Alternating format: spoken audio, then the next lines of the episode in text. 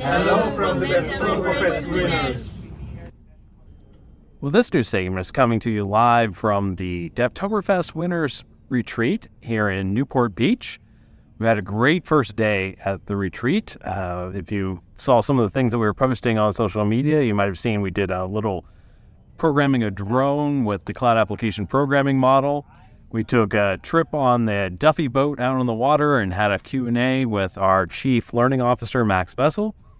We had a how we develop at SAP session and an open Q&A with all the uh, DevToberfest contest winners and the SAP developer advocates over the coming weeks, we're going to put together a lot of the pictures and videos that we took here, some interviews with the winners, and we will share those with more of the community. So be on the lookout for more information from the DevToberfest Winners Retreat. And if you were excited by what you saw here, maybe you'll be a winner next year. Uh, be on the lookout for all the great DevToberfest uh, content and contests that will be coming your way later in the year leading up to TechEd. So have fun, everybody, and uh, good luck in next year's DevToberfest contest. Hi, SAP developers. I'm Ian Thain, developer advocate. SAP Fiori has been on the market for some years now, and there have been many developments. Can you say you know all of them? Check out this blog post for an upcoming session next week called A Hitchhiker's Guide to SAP Fiori User Experience and Its Technologies. This session will be two full hours of tips and tricks and exercises. And this overview session is for everyone, from executive to software developers.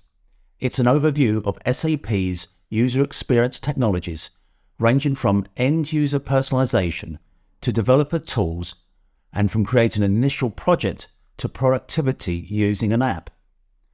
Topics covered will include SAP User Experience Strategy with SAP Fiori, SAP Fiori Launchpad and SAP Build Workzone, SAP UI5 and SAP Fiori Elements, SAP Build and SAP Mobile Services, and a lot more.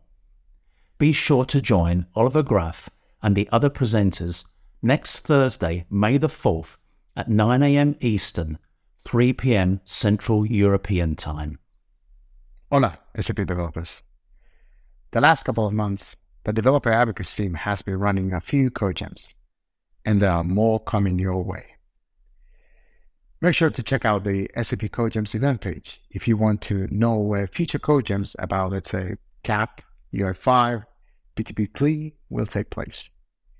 Even if you can't make it to an in-person event, the content of the different codejams is freely available on GitHub, and you can go through the content at your own pace and complete it on your own time. You can always create an issue in the same repo if you face any issues while going through the content. Also, if you're interested in hosting a codejam about other topics, for example, SAP Build, the SAP Integration Suite, or ABAP, I include a link in the description below that goes through the details on how you can request a codejam.